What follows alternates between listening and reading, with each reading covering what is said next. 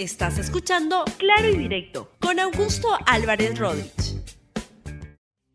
Bienvenidos a Claro y Directo, un programa de RTV en el día 52 del Quédate en tu casa. El tema que vamos a tocar hoy día es un tema muy controversial y muy sospechoso porque se llama el título del programa de hoy es El peaje que cobra el Congreso. Pues yo creo que lo más apropiado sería el peaje que cobran algunos congresistas porque mañana van a tomar una decisión que la verdad apesta a una cosa espantosa y la pregunta con la cual voy a, terminar es a cómo el voto mañana en el Congreso en el tema de los peajes.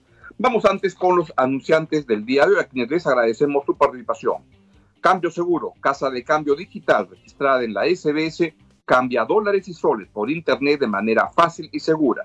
Usa el código promocional que aparece en la pantalla y obtén un descuento en tu primera operación.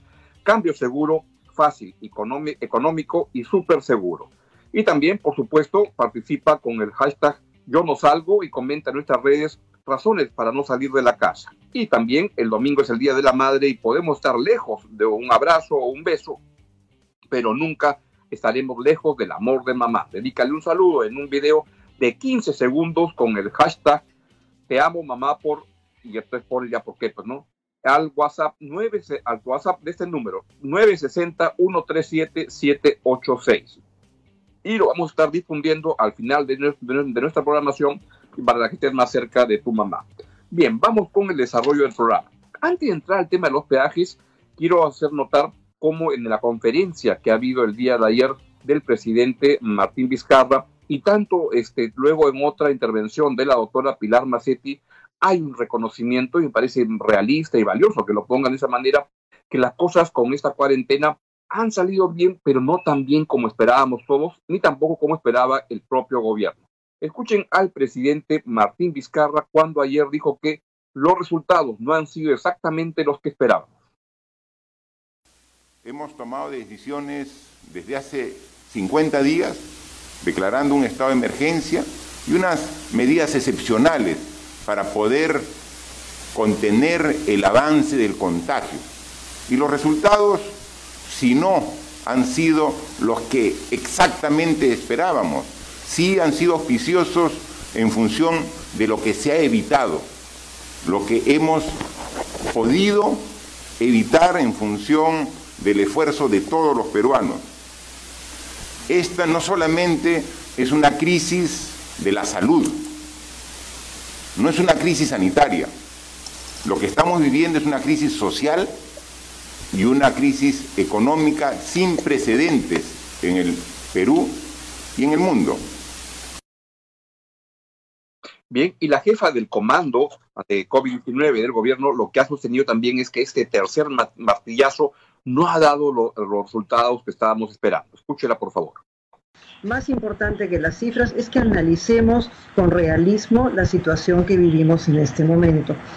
Como ya se ha mencionado en la mañana, este tercer martillazo, esa tercera medida que se ha tomado, no ha dado todos los resultados que esperaríamos. Es cierto que no estamos creciendo en afectados como si no hubiéramos hecho nada, pero todos queríamos que baje un poco más la pendiente de los casos. Esto no ha sido así y creo que todos lo están viendo. Algunas noches vemos que algunos establecimientos se nos sobrepasan y tienen que pasar varias horas para que nuevamente respiremos, tengamos camas libres, camas de UCI. Así es. Eso es lo que, lo que está ocurriendo y me parece realista que el gobierno lo reconozca de que las cosas no han caminado como se esperaba, pero también es cierto, yo ahí no tengo ninguna duda, que sin la cuarentena nos hubiera ido peor. Es decir, mal con la cuarentena, pero peor sin ella. Y por tanto, sí hay un mérito que, el, que en las decisiones que tomó el gobierno. Estamos llegando a una situación en la cual mañana, probablemente jueves, anuncien a todo el país qué es lo que va a pasar con el, la cuarentena a partir de ahora.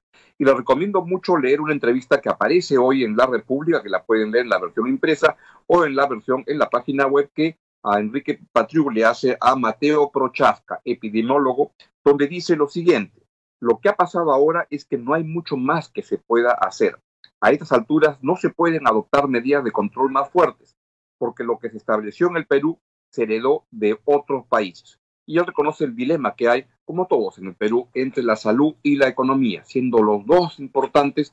Vamos a ver cómo decide el gobierno el día de mañana los anuncios de reapertura de la actividad económica con una cuarentena que seguramente va a cambiar a partir del lunes. Pero ojo, el final de la cuarentena, el desbloqueo de esta situación, no es un evento solamente, es un proceso. Es un proceso que va a ser lento, que va a ser largo y tenemos todos que caminar con disciplina, con cuidado en el tiempo que viene. Ahora bien, eso en cuanto al COVID-19. Quiero ahora referirme al tema de los peajes, que es cómo algunos pueden usar el COVID-19 como camuflaje, como biombo para algunos intereses no muy sanos. Y les quiero contar que mañana en el Congreso se va a votar el proyecto de ley que aprobó el Congreso ya hace algún tiempo para suspender el cobro de los peajes en las rutas a nivel nacional durante el estado de emergencia por el COVID-19. Y entonces el gobierno lo observó por razones muy este, válidas y, por ejemplo, quiero que escuchen lo que ha dicho la presidenta de Ocitran, la señora Verónica Zambrano, sobre el tema. Para nosotros la inconstitucional en el extremo que señala que no puede haber compensación. Entonces, no tenemos que irnos tan lejos a un arbitraje. Podemos iniciar una podrían ellos iniciar una sesión de inconstitucionalidad en el tribunal este, constitucional, ¿no? Y podrían ellos ver ahí una solución. Bueno, también podrían intentar que desde el Ejecutivo se dé algún tipo de, mm, compensación, pero dado que existe esta ley que estaría impidiendo esa posibilidad, por más que el contrato la contemple, eh, los funcionarios pues no van a tener ese, ese aval de poder firmar una solución al contrato porque va a dar lugar a que luego sean responsables, ¿no? Entonces, en realidad, las acciones que puede tomar el concesionario son variadas porque van desde diferentes tipos de demanda diferentes tipos de naturaleza, ¿no? Así es. Y eso es lo que les han explicado a los congresistas, pero igual quieren ir mañana, sin mucho análisis, a votar rápidamente en el pleno virtual que están armando para mañana. Y acá yo lo que les quiero comentar es lo siguiente, es decir, cuando un grupo de parlamentarios insiste en un proyecto como este de suspender el cobro de, las, este, los peajes en las rutas a nivel nacional durante el estado de emergencia por el COVID-19 y les han explicado las consecuencias negativas que hay para el país de esta decisión y los pocos beneficios que hay, salvo por algún grupo específico, uno puede pensar que es por ignorancia o por corrupción, así de claro. Y como ya les han explicado tantas veces a estos congresistas de las consecuencias negativas, yo comienzo a sospechar de la posibilidad de que algo raro esté ocurriendo mañana en el Congreso o en estos días. Y lo, planteo mi duda de esta manera a cómo han comprado el voto mañana en el Congreso de los congresistas que van a votar por esta decisión. Que es una decisión que es muy, muy equivocada y muy negativa porque se está utilizando el COVID-19 como camuflaje, como biombo para beneficiar a un grupo específico, a los transportistas de carga.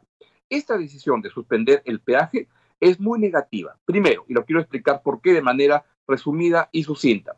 Primero, porque es una decisión que, como ha dicho la señora Zambrano, inconstitucional, que lo que va a implicar es romper unilateralmente contratos que ha firmado el Estado peruano y esto nos va a este, someter a exponer a demandas en el, en el CIADI, en la Corte Interamericana de, de Arbitrajes, con una muy alta posibilidad de perderlas, lo que va a significar, en cuyo caso, es millonarias indemnizaciones para el Estado peruano, que se van a tener que pagar. Y claro, estos congresistas no la van a pagar. Ellos lo que están pensando es ver cómo a partir de estas medidas sacan algún rédito de popularidad o algún rédito para su bolsillo. Y entonces esto además va a afectar a, mm, disputas que ya tiene el Perú en la Corte del, del, de Arbitraje del CIADI, porque simplemente le va a servir todo el argumento para que puedan este, ganarlos con aquellas partes con las cuales el, el Estado peruano está en conflicto. Segundo, esta decisión de suspender los peajes en, las, carreteras a nivel nacional, que este, implicaría que las empresas de que, que tienen las concesiones dejen de tener la responsabilidad de la limpieza y mantenimiento de estas vías, además atenciones de emergencia a las cuales hoy día están obligados. Y por eso que tenemos esa carretera que tenemos. Tercero, esto va a romper la cadena de pagos de todos los proveedores de las concesiones de carreteras, además de los trabajadores de estas empresas. Cuarto, esto es bien importante, de los 76 peajes que existen en el país, en 56 de ellos ya se ha suspendido el cobro, que son aquellos peajes que no han sido concesionados y por tanto es el Estado donde puede tomar una decisión unilateral. Él solo no lo puede hacer en otras vías donde hay concesiones. Además, debe decirse que militares, policías, trabajadores del INPE y bomberos ya están exonerados del cobro de peajes. En verdad, esta es una norma que solamente va a beneficiar al 5% de los que pasan por los, eh, las carreteras que tienen peaje, que son esos transportistas de carga. Pero lo más grave, y acá está lo sospechoso, es que esta suspensión del cobro de peajes solo va a beneficiar a estas personas, a las personas más ricas, a los que tienen autos y a los transportistas de carga. Y acá quiero hacer notar algo tan extraño que siempre ha pasado, y es que los transportistas de carga han ganado todas sus batallas, tienen un montón de privilegios y ganan sus batallas en el MTC de una manera bien este, invicta, mantienen su invicto de una manera que debería generar sospecha y ahora lo quieren hacer otra vez en el Congreso. Es un sector con mucho privilegio. Tienen subsidio a los combustibles. Ellos ya tienen el 53% de devolución del impuesto selectivo al petróleo. Además, no se les cobra las multas por exceso de peso. Las tienen suspendidas desde hace un montón de tiempo. Y también, ojo con esto, tienen suspendida la obligación de implementar un control de GPS para que Sutran pueda controlarlo. Ellos no quieren eso. Yo me pregunto, ¿por qué no quieren que sepan? ¿Acaso transportan o están vinculados al narcotráfico que no quieren que se sepa por dónde andan?